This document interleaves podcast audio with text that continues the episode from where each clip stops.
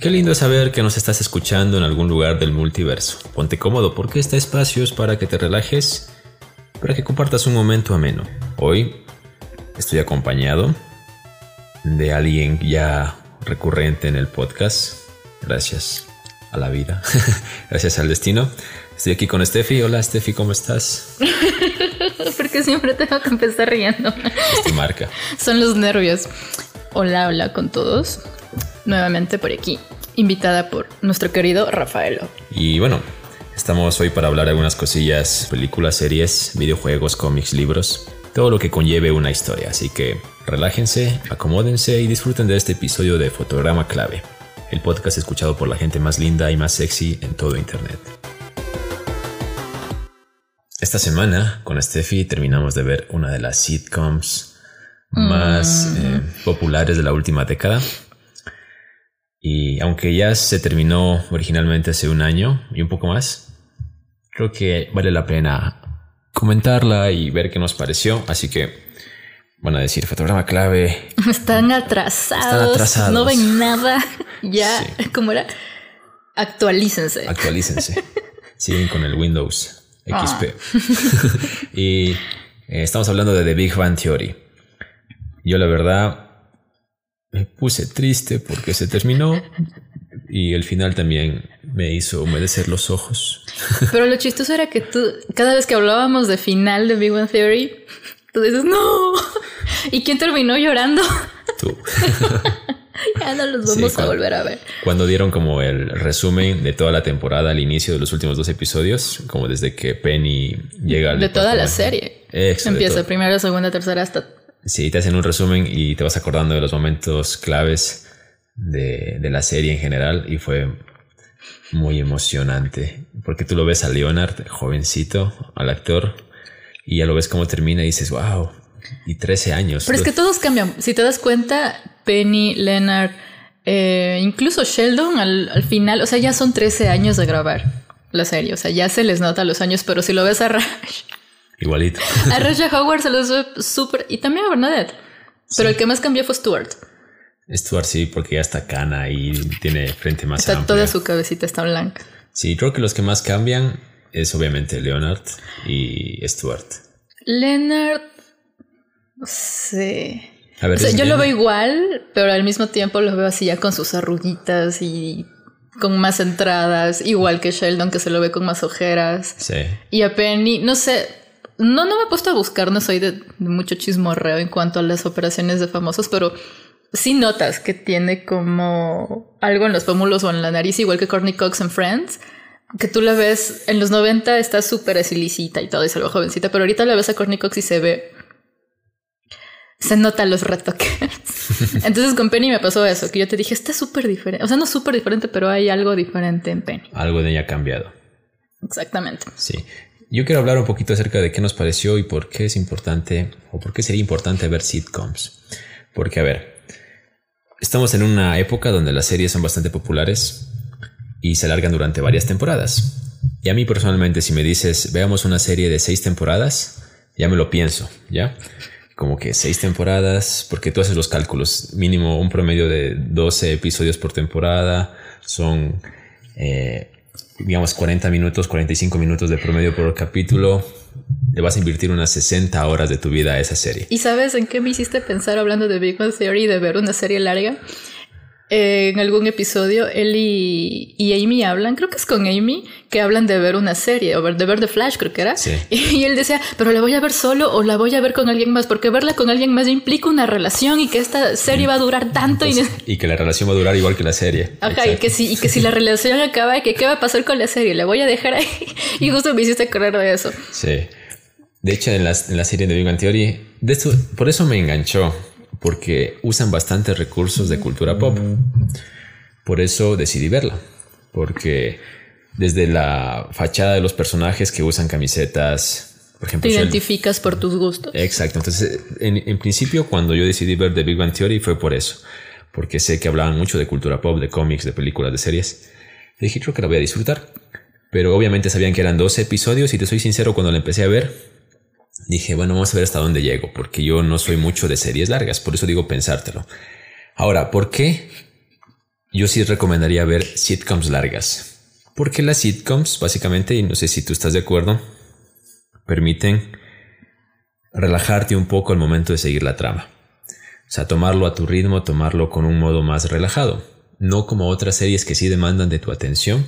O películas incluso. O películas incluso que tú tienes que atar ideas, teorías, de si pierdes algún detalle de una serie, eh, después en la trama pasa algo que tú no sabes qué pasó y tienes que volver, etcétera. Pero depende de la serie. Por ejemplo, yo veía, ¿cómo se llama? Creo que es Hannibal. ¿Ya? Ya. Hicieron una serie y yo la veía y a veces sí yo tengo la de que a veces me pongo a ver series para relajarme y estoy, mientras escucho estoy con el celo y así. Y Hannibal es el tipo de series en el que sí tienes que poner atención. O sea, tienes sus ratitos de aburrimiento, pero tienes que poner atención para saber qué pasa. Eso, a eso voy. Es que es mucho más desgastante, entre comillas, ver una serie de 60 horas que tienes que poner 60 horas atención o ver una serie como una sitcom que puedes verla y si pierdes algún detalle no, no pasa mayor, mayor problema con el momento de seguir la trama general. Por ejemplo, de Big Bang Theory. Es que el plus de The Big Bang Theory es que es una comedia. Entonces, claro, entonces te ríes, aprendes cositas, eh, no tienes que poner demasiada atención como tú dices. Y aparte los personajes, o sea, a mí se me hace los personajes son súper fáciles de, identificarte con muchos, aunque al mismo tiempo son súper diferentes, pero también es súper consumible porque son 20, 25 minutos. Te acabas una serie tranquilamente en un día, una serie, una temporada en un día si tú quieres. Entonces creo que eso es lo más chévere de esta serie. Sí, eso, de que a mí me pasa justamente de que sin darte cuenta, mirabas cuatro episodios en un día, en un rato seis. Veamos un poquito y pax, seis episodios. Ya acabamos la temporada. Eso me gusta y por eso las recomendaría, porque son muy relajadas las sitcoms. Son, permiten esto, la idea de relajarte un poco y son como para consumo rápido, por decirlo así. Ahora. Y te encariñas. Y te encariñas. ¿Cuál es tu personaje favorito de The Big Bang Theory? Ay. no tengo uno, porque me encanta. En su momento tú me preguntaste y te dije, no puedo definitivamente porque todos tienen lo suyo. Pero te dije, o no sé si te lo dije, si yo conociera a alguien como Sheldon, me encariñaría aunque me saque canas verdes. Sí. Porque es verdad que es. Es odioso, digamos, pero no es no lo hace que lo haga con intención. Y a veces es como que un niñito, como que un cachorrito y, y es, necesita ayuda básicamente. O sea, necesita que tú le enseñes cosas y que lo comprendas, más que nada. Pero a mí me agrada, o sea, me queda bien. Él, no sé, es como, como ese hermanito menor que a veces no entiende ciertas cosillas y simplemente le tienes que enseñar. A mí si me preguntas, el, el alma de, de The Big Bang Theory es Sheldon, obviamente. Sí. Aunque se supone que el, protagonista es Leonard. Claro, pero el engranaje perfecto es Leonard. Sin Leonard, yo creo que la serie no funciona. De hecho, los tres, con Penny. Y ahora, sí, y ahora mi personaje favorito es Howard. y te voy a decir por qué. Cómo evoluciona el personaje me encanta, porque tú lo conoces en las primeras temporadas y es alguien un idiota. Un idiota que solo pasa pensando en temas carnales, y soles y diabólicos. y, tiene su propia robot sexy. Exacto. Evoluciona a tal punto de que se casa, tiene dos hijos y es básicamente el amigo responsable a la par de Raj y, de, te iba a decir. Stuart. Tiene su evolución, pero tampoco es el padre ejemplar, porque tiene sus momentos de full estupidez y Bernadette como que lo, lo quiere mandar al diablo, pero es tan es un imbécil, pero lo amo, es mi esposo y el padre de mis hijos, así que... Pero yo, no sé, yo creo que quien más ha evolucionado es Sheldon y Amy, Amy perdón. Bueno, sí, Amy también, porque los, los dos eh, se ayudan full para cambiar, ¿no? Pero Penny también se pega un cambiazo de la... Hasta en la forma de vestir te das cuenta. Sí, es que las primeras era la rubia tonta y tanta cosa. O sea, ese es su papel al inicio. Pero luego ya va tomando más responsabilidad es como que la amiga confiable de toditos, es más cariñosa con Leonard que al inicio no lo era. Y cuando se acaba la serie, o sea, tienes esa, tienes una noticia, no sé si gente, bueno, ya, ya han pasado meses desde que se estrenó, entonces ya, tiene, ya tiene ah, más responsabilidad cuando termina y cuando te das cuenta de que va a ser algo que ella no quería hacer. Entonces ella es, no sé, no, no me la imagino a Penny como mamá, y cuando lo dice, se te da ternura y al mismo tiempo es como que, oh, Leonard, de verdad quería ser papá. Sí, está bien. Penny evoluciona alrededor de lo que producen su amistad con, toditos. Con todos, sobre todo con Sheldon y, y Leonard. Porque lo que tú dices de, de, Sheldon, que es como un personaje que necesita cuidado, entre comillas, y Penny se convierte en esa figura materna también, entre comillas. O hermana mayor. Sí, y Leonard es como la, como la contraparte de Penny en el sentido masculino. Hay episodios en los que se da full cuenta de, de que Leonard es el papá y Penny es la mamá, porque... Y lo dicen al final de la temporada. O sea, sí, pero... Última temporada también. Pero me mata cuando hay un episodio en el que Sheldon no los puede ver pelear y se esconde y está con sus juguetitos y, y Penny es como que... Leonard, cómprale el juguete al niño. No, pero es que, que le compres el juguete al niño. y, y Sheldon es un niño básicamente y se emociona full por cositas chiquititas que no esperarías de una mente tan brillante. Exacto.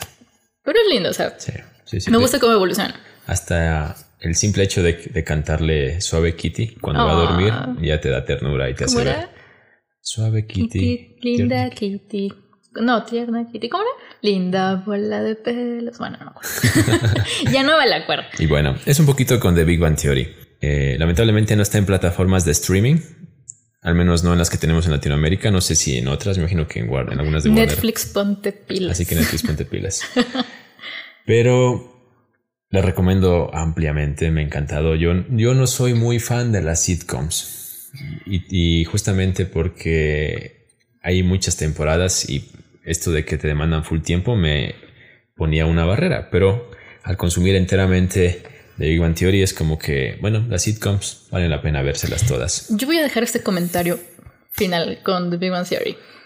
Lo bueno de The Big Bang Theory es que no ha habido series como esa antes.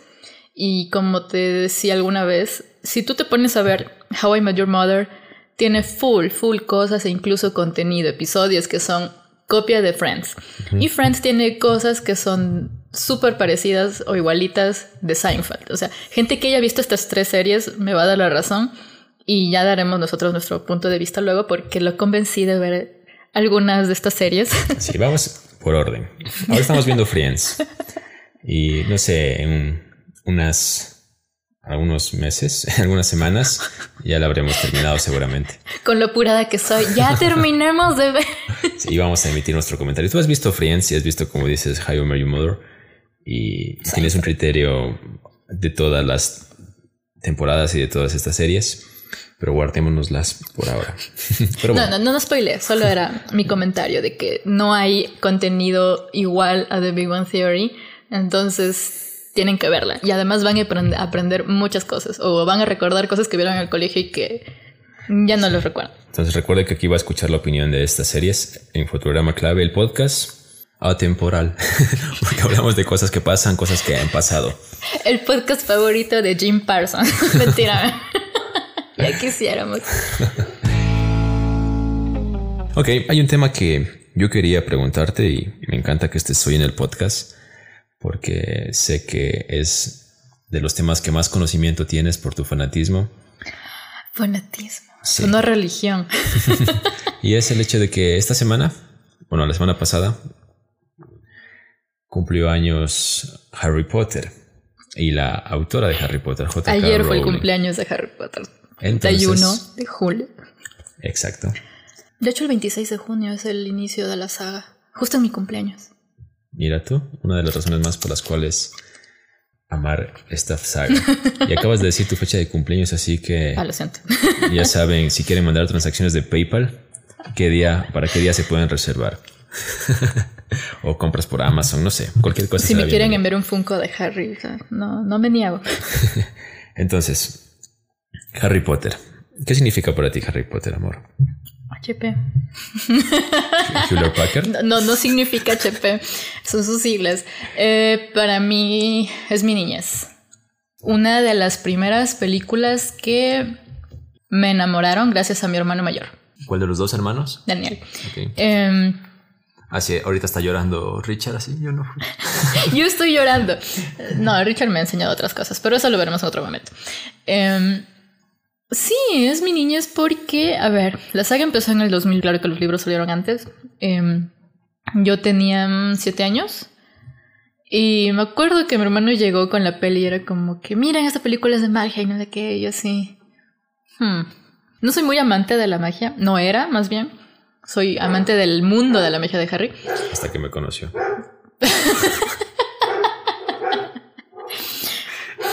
Luego hablaremos de eso. y la primera vez que la vi, o sea, ¿te acuerdas que yo te dije tienes que verla? No sé qué sentiste tú, pero yo cuando empecé a ver Harry Potter, la primera película fue como wow por algunos de los efectos que tiene, por el mundo que te presentan, o sea, te sientes envuelto en un mundo de magia y siempre la primera parte es la, la introductoria, ¿no? En la que empiezas a conocer cosas y creo que te encariñas bastante en la primera película con Harry, perdón, con Hagrid más que nada, con Harry no tanto, no sé si te mm. pasa que a veces no te encariñas tanto con el personaje principal. A mí con Harry Potter en las primeras películas lo que me molestaba era que era el centro de atención de todo. Era Tiene sus razones. Y ya como este meme de Dumbledore. Ah, ay, miren lo que lindo que es. 10 puntos para Gryffindor. Sí, entonces. O sea, sí es cierto, o sea, pero es que es el protagonista, es como J.K. Rowling lo quiso y además tiene sus razones de ser el centro de atención porque es el elegido. Pero dejando un poquito de lado Harry, o sea, si hablas de Harry Potter, no solo piensas en el personaje, sino en el mundo de la magia de Harry Potter, claro. Entonces, dejando un poquito de lado a Harry, yo creo que en la primera película, al menos a mí me pasó que me encariñé rapidito con Hagrid. Eh, con Ron también. Es que Hagrid es algo parecido a lo que hablamos un ratico de Sheldon. Es alguien muy noble, muy noble en su manera de ser. Y hasta cierto punto puede eso generar ternura porque... Y, te genera ternura porque lo sientes como un abuelito para Harry. O como un tío. No, para mí es como un abuelito para Harry porque se convierte en su familia. En la familia que tiene pero que no parece tener. Y también con Ron. Es que Ron, amor... este me pegó un cambio en todita la, toda la, todas las películas. Y en la primera, o sea, sí es medio ido eh, no es tan brillante como Hermione. Hermione también tiene, tiene un cambiazo porque ves que pasa de ser una niña súper odiosa a ser alguien que es como, como te lo diría, es clave para que ellos siempre puedan resolver las vainas que suceden en Hogwarts. Entonces, eso, o sea, con la primera película. Sí, de hecho, de eso, eso me gusta porque si bien es cierto, tú dices que Harry Potter es el elegido y en la obra así se muestra sin sus dos amigos principales que son Hermione y, Ron, no hubiese logrado derrotar al, villano que es Voldemort en este y caso. Y no solo ellos, porque, em, a ver, muchos fans em, vemos como un error algo. En las películas, o sea, son lindas, visualmente nos encantan, cuentan la historia y todo, pero sí, es verdad que en una película no vas a poder plasmar todo lo que está en un libro. Pero le robaron full protagonismo a a un personaje que muchos queremos y que en la saga, o sea, en las películas se ve súper idiota. Y no, este le, no, le, hacen justicia. y es Neville Longbottom. Este niño hace muchas cosas en los libros, les ayuda y en las películas es como que, una ah, sí, Neville, ah, la mató a la serpiente. Ah, ya bueno, eso, fresco, pero acá está Harry, Ron y Hermione. ¿Tú, encantada, consumirías una serie spin-off de ese personaje? Obviamente. Ok. Porque es la historia de Neville. A ver, a sus padres los tortura Bellatrix Lestrange. Eh, no tienes claro a veces de si se murieron, están locos, porque en las películas te hacen pensar que se murieron. y en los libros están locos. Estamos lanzando ideas para Warner. Warner es quien produce. Sí, pero me hubiera gustado una serie de Dumbledore. Mm. Eso podría funcionar también. Una serie de Dumbledore, una serie de Snape claro que conociéndolos más bien harían películas. Pero viste que no funcionó demasiado bien con Fantastic Beasts. A mí me gustan. Podría hacerse una serie spin-off justamente como de Hogwarts. La historia de Hogwarts. De hecho, había leído que se estaba pensando en una serie o una película. De hecho, hay este. El fandom ha creado algunos videos en YouTube, me los he encontrado. No son malos, claro, pero, ahí quedan. No tienen la calidad, obviamente, de producirse en un estudio. No, en realidad tienen ideas muy buenas. Si tú te pones a ver estos videos, son muy bien hechos, tienen efectos, o sea, pasan por hechos por Warner, pero ahí está la falla, que ahí se quedan. Y no sé si la gente lo sepa, yo alguna vez husmeando por internet me encontré estos libros. Hay un fan que escribió libros de sobre el hijo de Harry que se llama James Mm, Potter. Y que J.K. Rowling le dio el. Y a bueno. J.K. Rowling le gustó tanto lo que este chico escribió que fue como ok, Le dio corazón. en escríbalos, toma tu like, sigue publicando.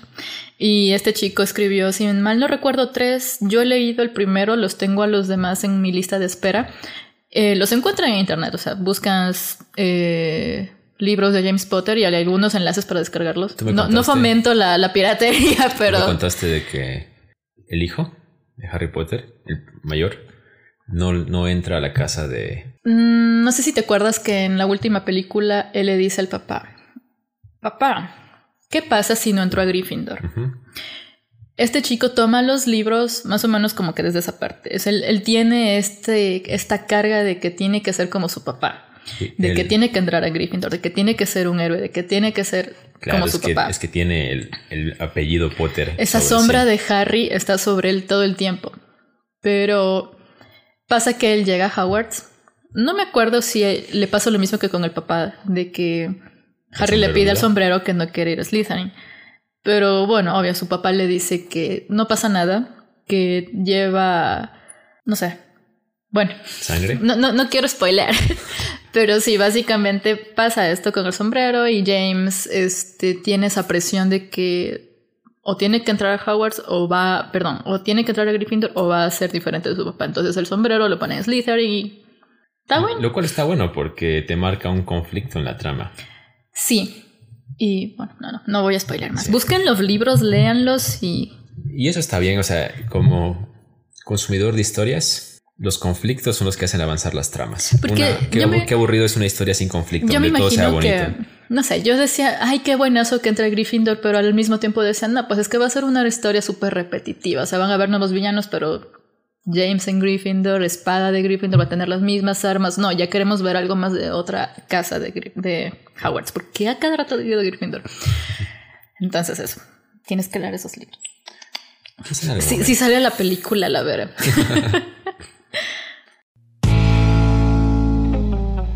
Les cuento que varios creadores de contenido literario como booktubers, book instagramers y bloggers de Ecuador, México, Costa Rica y El Salvador se han unido para crear una feria de libro virtual y tienen un colaborador internacional.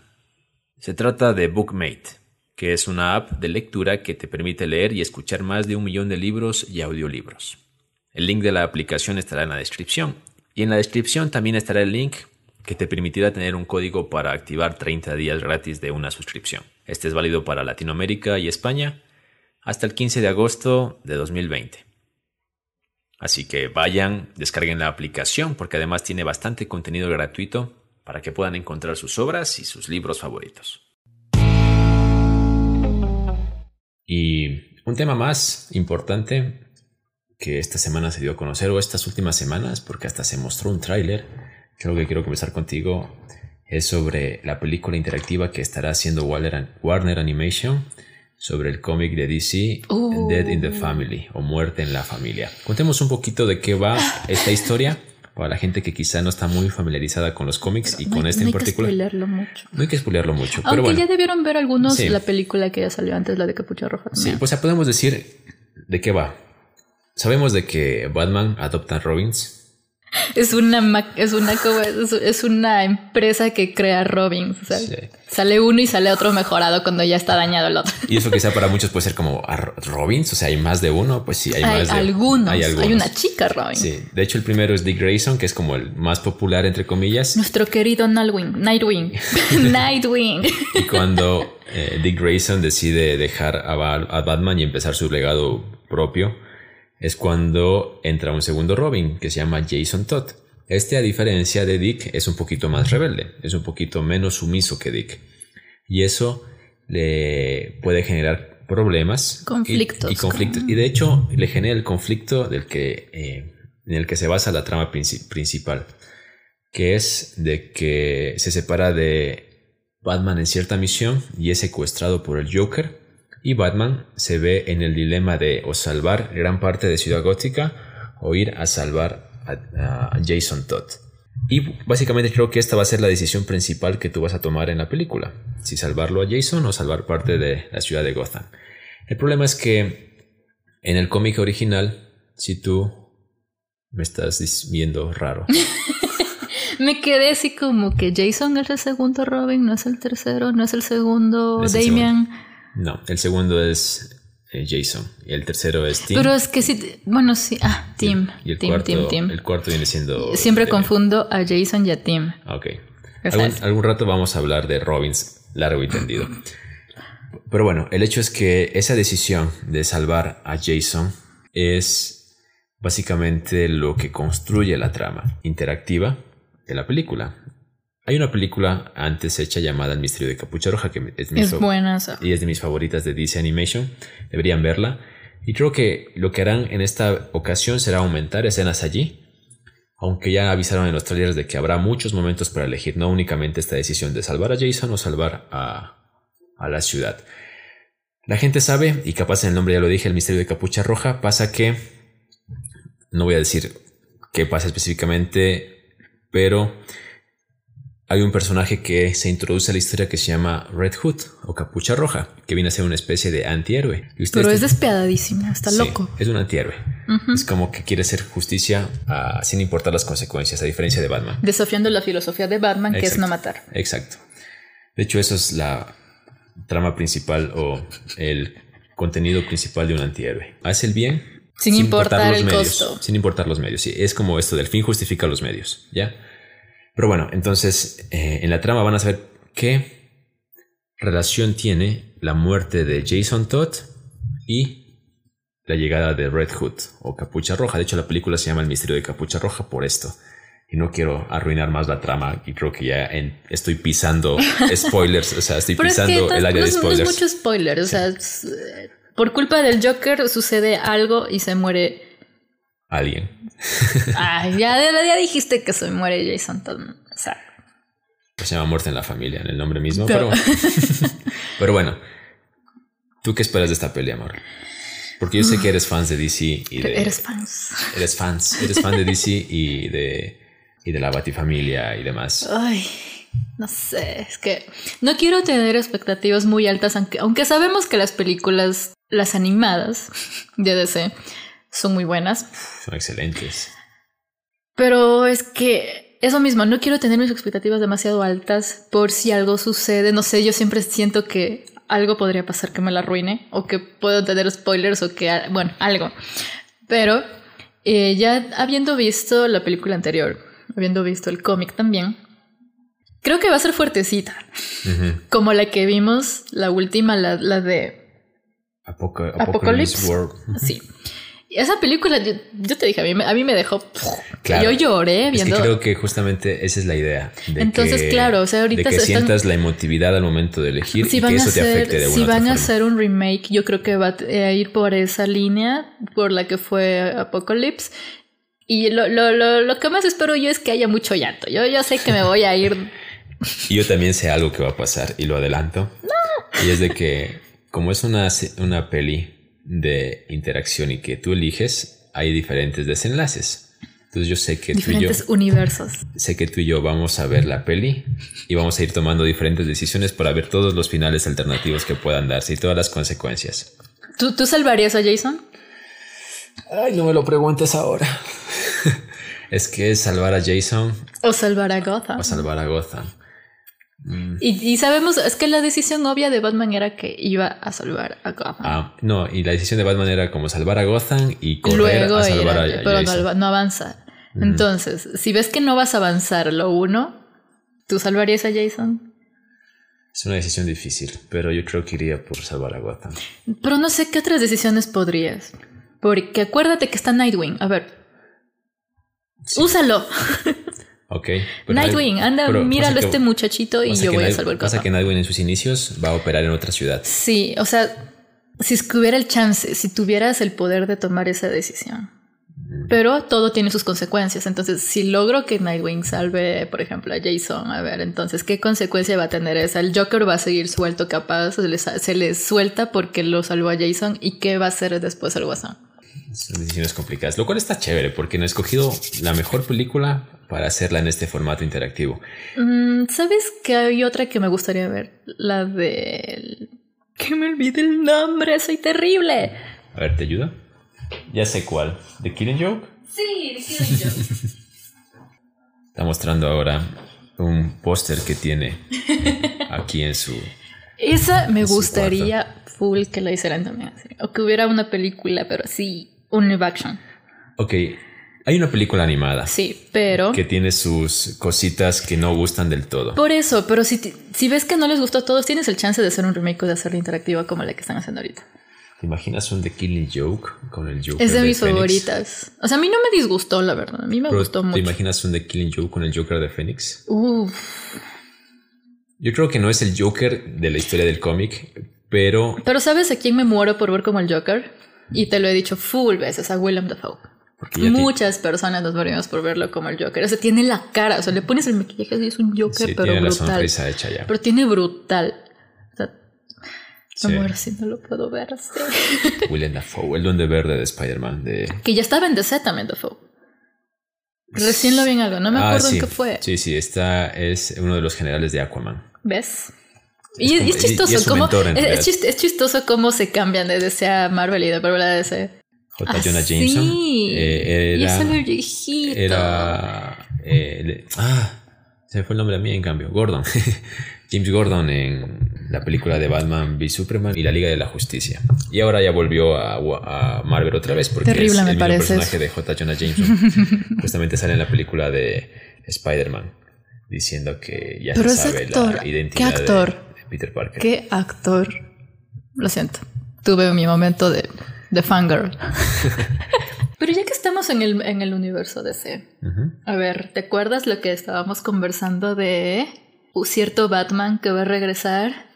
Cierto actor que va a retomar Ah, la piel de Batman. Hay noticias de que en la película Keaton. de Flash va a asomar el Batman de Michael Keaton. Y no solamente eso.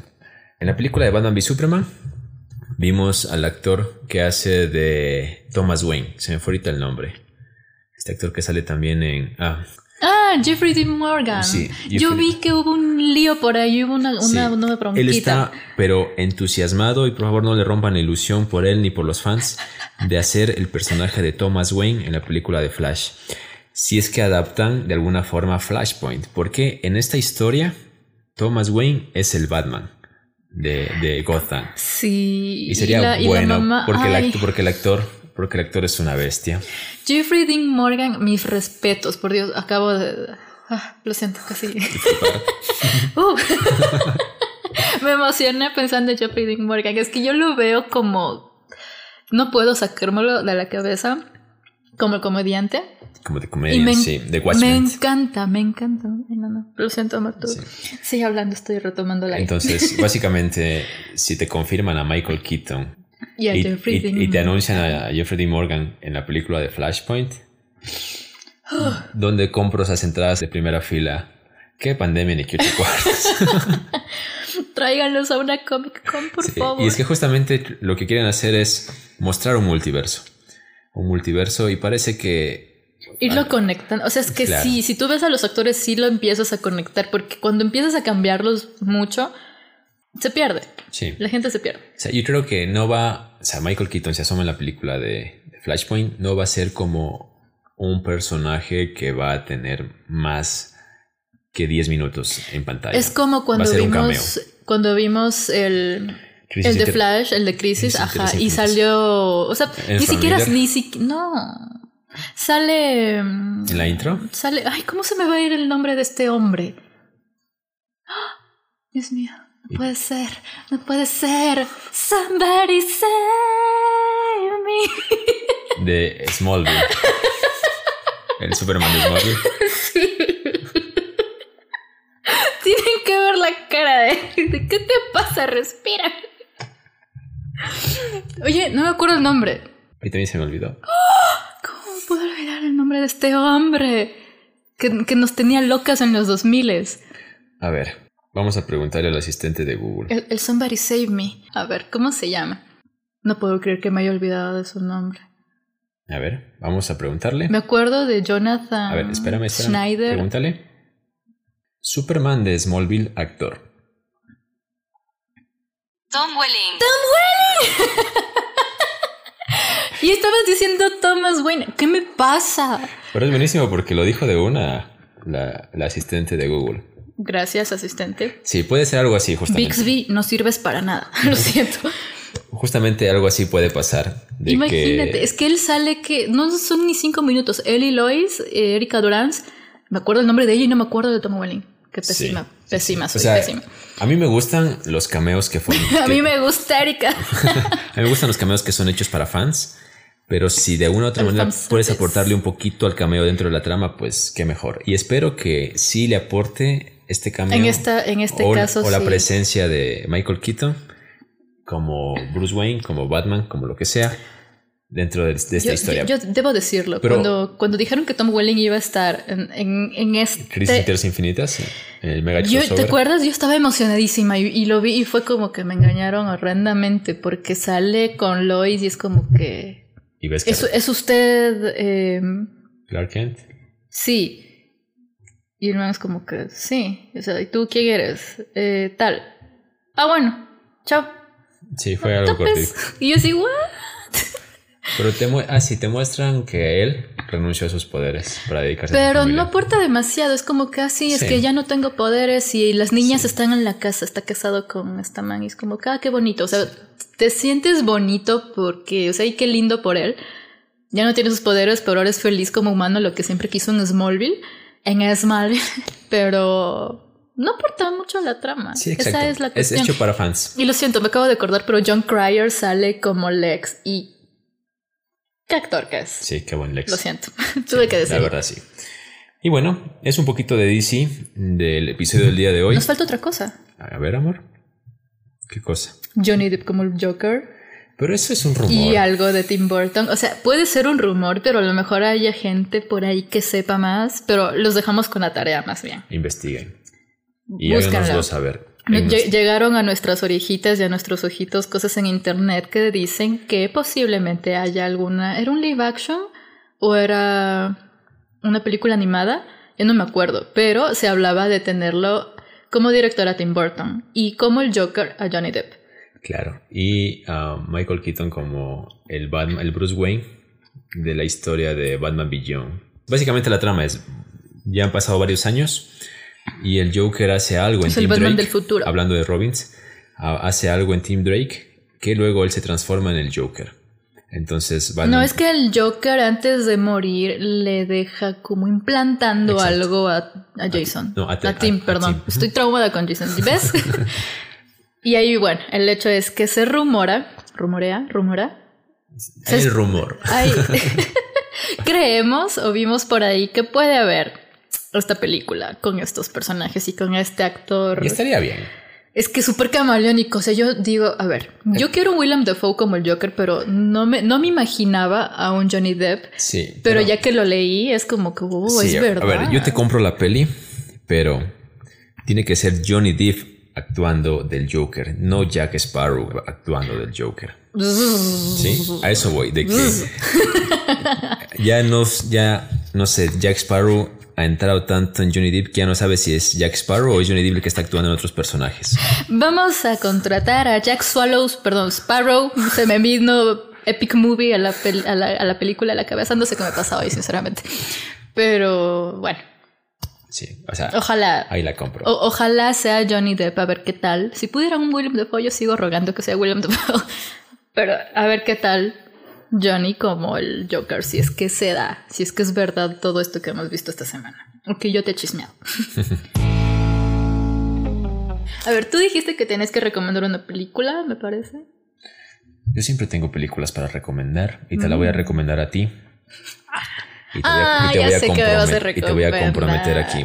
No, pues. Ustedes saben, yo soy fan de la animación y entiendo que muchas personas tienen ciertas reservas con la animación porque lo consideran contenido para niños. No siempre. No siempre, pero muchas pueden pensar eso. Pero yo les quiero recomendar una película que en mi cabeza la considero para mayores de 10 años al menos, que es Isla de Perros. Es una película elaborada en stop motion. En inglés hay varios actores que hacen el doblaje, entre ellos el papá de Malcolm, se me fue el nombre, Brian Cranston. Bryan Qué Cranston. hombre. Perdón, hoy día estoy on fire con los hombres. Heisenberg. sí. Y es una película muy emotiva. Sé que les va a dar en, en el corazón les va a conmover y les va a encantar. Así que Isla de Perros, si es que gustan de la animación, tenemos que verla, amor, y ya en su momento te voy a pedir que opines sobre ella. Lo siento, haciendo un paréntesis, cada vez que digo cactarro, qué hombre, te juro que tengo en mi cabeza tu voz. Compórtate, nada Cálmate. ¿Qué película quieres recomendar? De hecho, yo tengo tres recomendaciones y una noticia que se me iba. Eh, no sé si hay fans por ahí de las películas de terror, pero yo amo Scream con mi vida. Y según entiendo, va a haber una nueva película. Se supone que David Arquette ya está confirmado. David Arquette es el que hace del oficial de Dewey. ¿Tuviste Scream? Creo que no. Ya te la voy a hacer ver. Ah. Después de que yo te haga ver Isla de Perros, no hay ningún problema. Ya, porque acá son cuatro películas y esa es una. Ok.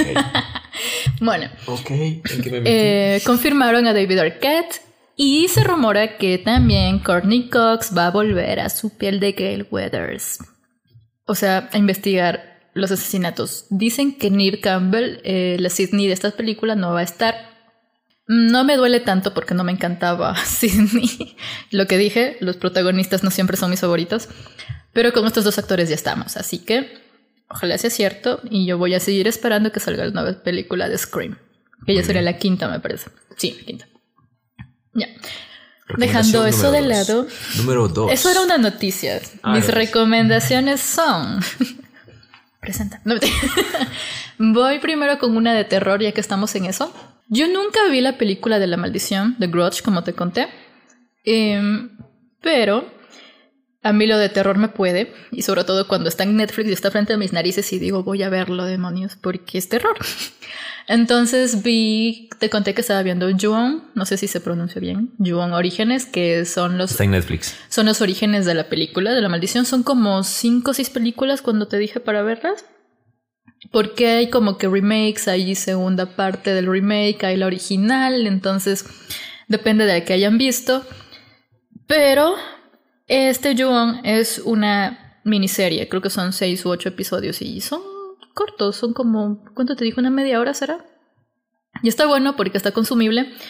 Sí te asusta, son bastante explícitos en algunas cosas eh, y tienes fantasmas, tienes asesinatos, tienes cosas paranormales y a mí me gusta porque la sentí completa. No la sentí tanto como un origen. Hay muchos comentarios de eso de que te ponen Juan Orígenes, pero nos, nos falta. A mí me gustó. Eh, estábamos esperando una segunda temporada. Está bastante. Véanla, vean la maldición. Es japonesa. Sí, eh, me gusta porque. Pero a ver, es japonesa live action por si acaso, porque muchos han de decir serie japonesa y piensan en Dragon Ball, pero no. No, ya hubiera dicho que es animada. No digo solo para la gente que quizá y asocia, y, asocia, Japón con un netamente el anime. Vaya a ver Inuyasha, tienes ese deber. Tengo que terminar One Piece. Bueno, terminas eso y ves, y ves Inuyasha y me das tu resumen. bueno. Entonces, eso con el terror. Eh, espero que la puedan ver. Es cortita, les va a gustar, se van a asustar y luego van a querer más, como yo. Eh, luego de eso, quería hablar de una serie que a todos nos ha dejado un poquito. Con la cabeza explotada. Sí, al menos a mí. Se llama Oscuro Deseo, salió la semana antepasada, creo, porque apenas salió yo la vi, me la vi un fin de semana. y son como 20 episodios, creo, 18 episodios. Serie mexicana protagonizada por la ex RBD. Ay, es que eso me llamó. Ay, lo siento, yo soy una. Soy fangirl de RBD, de Rebelde. Entonces, cuando ya. ¿Qué te ríe? y soy rebelde. Te iba a decir algo, en algún episodio íbamos a hablar de gustos culposos, pero ya te adelantaste. Es que no es mi gusto culposo porque lo acepto abiertamente y lo digo, me gusta RBD. Quiero que regresen, me dolió y lloré cuando yo no había RBD. Bueno, cuando vi la miniatura y vi Maite Perroni dije, ¿what? Esta niña inocente en una serie así y cuando tú estás en Netflix te sale como ese videito, ¿no? Y ya vi así algunas escenitas fuertes y dije, no, Maite, tengo que verla. Entonces ya la empecé a ver y tengo un choque generacional un poquito porque yo soy mega fan de RBD, pero también me encantaba Cómplices al Rescate. Es mi novela de la infancia. Y sale dos. Un cómplice y un RBD. ¿Ya? El cómplice es como de mi edad, ¿ya? Eh, se llama este chico, ay, no recuerdo, bueno, no era tan fan de él, pero era el que hacía de Felipe en la novela, en la novela de cómplices, seguramente algunas por ahí sabrán. Y es un chico como de 25 años que se enamora de Maite, que es toda una señora casada, abogada, doctora, que es profesora, y por azares del destino, diré para no spoilear, se enamora de ella. Pero no es como, también iba a hablar de esta serie, pero para hacerlo más corto y no alargarnos, no es como esta película de 365 días que te dije que es una polaca y que, o sea, es, es el 50 sombras de Grey de ella. Todo es muy sexual en esa película, o serie me parece, que ya ni me acuerdo porque, bueno, creo que es una serie. En Oscuro de Sed van a tener más historia, ¿ya? Inicia así, es muy gráfica sexualmente hablando, sí, pero tienes por ahí complot, asesinato, la investigación. Y eso a mí me gustó porque en esta otra serie que les cuento, 365 días, o sea, te enamoras de mí en 365 días y si no puedes, te dejo ir. Y acá no. Entonces, a mí me gustó. Me gusta mucho la actuación de Maite. Se ve una actriz ya mucho más madura. Eh, lo hace bastante bien. Hay, hay bastantes otros actores que también son conocidillos. Sale María Fernanda Yepes, de Rosario Tijeras. Ya. el elenco es Pepa. Entonces, esa es mi otra recomendación, con 365 días. O sea, no, la recomiendo, pero si quieren, vayan a verla. y la última eh, es una seriecita ya vieja de Netflix que la canceló, pero a mí me gustó mucho.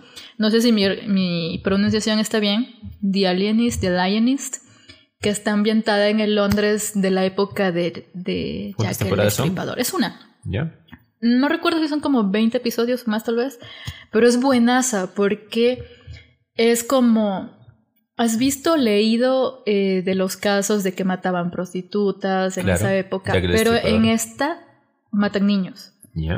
Y el hombre que investiga es un doctor, si mal no recuerdo, ya la vi hace tiempo, no me acuerdo demasiado, pero a mí me encantó por cómo van investigando cada caso y cómo ven que las piezas encajan, cómo todo va conectado. Y sale la típica de que me pego mi pipita de opio para poder resolver este caso. me gustó full, eh, quería recomendarla. Esas son mis recomendaciones. Joan, Oscuro Deseo, The Alienist o Alienist, no estoy segura de cómo se lo pronuncia, es gringa, pero no estoy segura. Y eso, para que lo puedan ver en Netflix. Todo está en Netflix. Y van a estar también en las en la sección de nuestro Instagram de historias destacadas. Hay una que se llama Que ver. Ahí ponemos todas las recomendaciones que están en Netflix y que las mencionamos aquí en el podcast. Así que vaya también a, al Instagram de Fotograma Clave. Nos encuentra como arroba fotograma.clave para que no pierda detalle. Si quizás se le olvida o quizá no sabe cómo escribir el nombre, pues ahí las va a encontrar directamente. También mencionarles que si nos sigue en Fotograma Clave, también va a encontrar pequeñas cápsulas de los episodios y eso, así que gracias amor por acompañarnos en este episodio y esperemos que no sea el último. Ah. Vaya a hacer sus deberes, ahí me convences. Ponte Verino y allá. Y luego vas a Scream y ahí sí, hablamos. Y luego ya veremos qué pasa. De esta manera estamos llegando al final y los oyentes. Espero que hayan disfrutado de nuestra interacción el día de hoy. Nosotros nos vamos. Nos iremos a ver Friends para luego darles nuestra opinión. O la tuya, yo la tengo, la mía. Recuerden que amar es compartir, así que si comparten este podcast con alguien cercano estarán generando más amor en este mundo y en tiempos tristes y un poco dolorosos que estamos viviendo, el amor es muy necesario. Así que compártanlo con sus amigos, con sus seres cercanos, nos haría un gran favor. Y pues nos vamos, pero volveremos próximamente. Siéntanse libres de extrañarnos. Chao. Chao.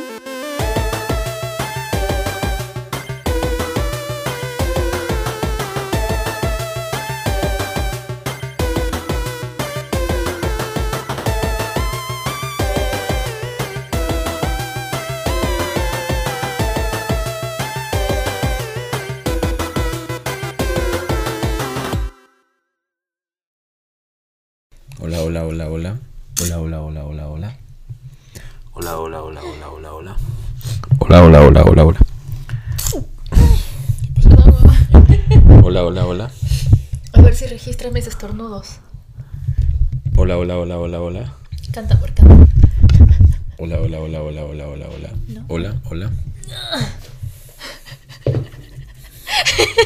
esa, esa prueba va a salir chistosa, güey. ¿Qué ves, mi amor? Ay, sí está grabando. Grabando. ¿Quién habla más fuerte? Tú. No, pero no me refiero a quién habla más grueso, sino a quién habla más fuerte. ¿Quién tiene el timbre más alto? Sí. Tú. No. Sí. No. Sí. ¿Segura? Creo que sí, no sé. Pero escúchalo, creo que está grabando.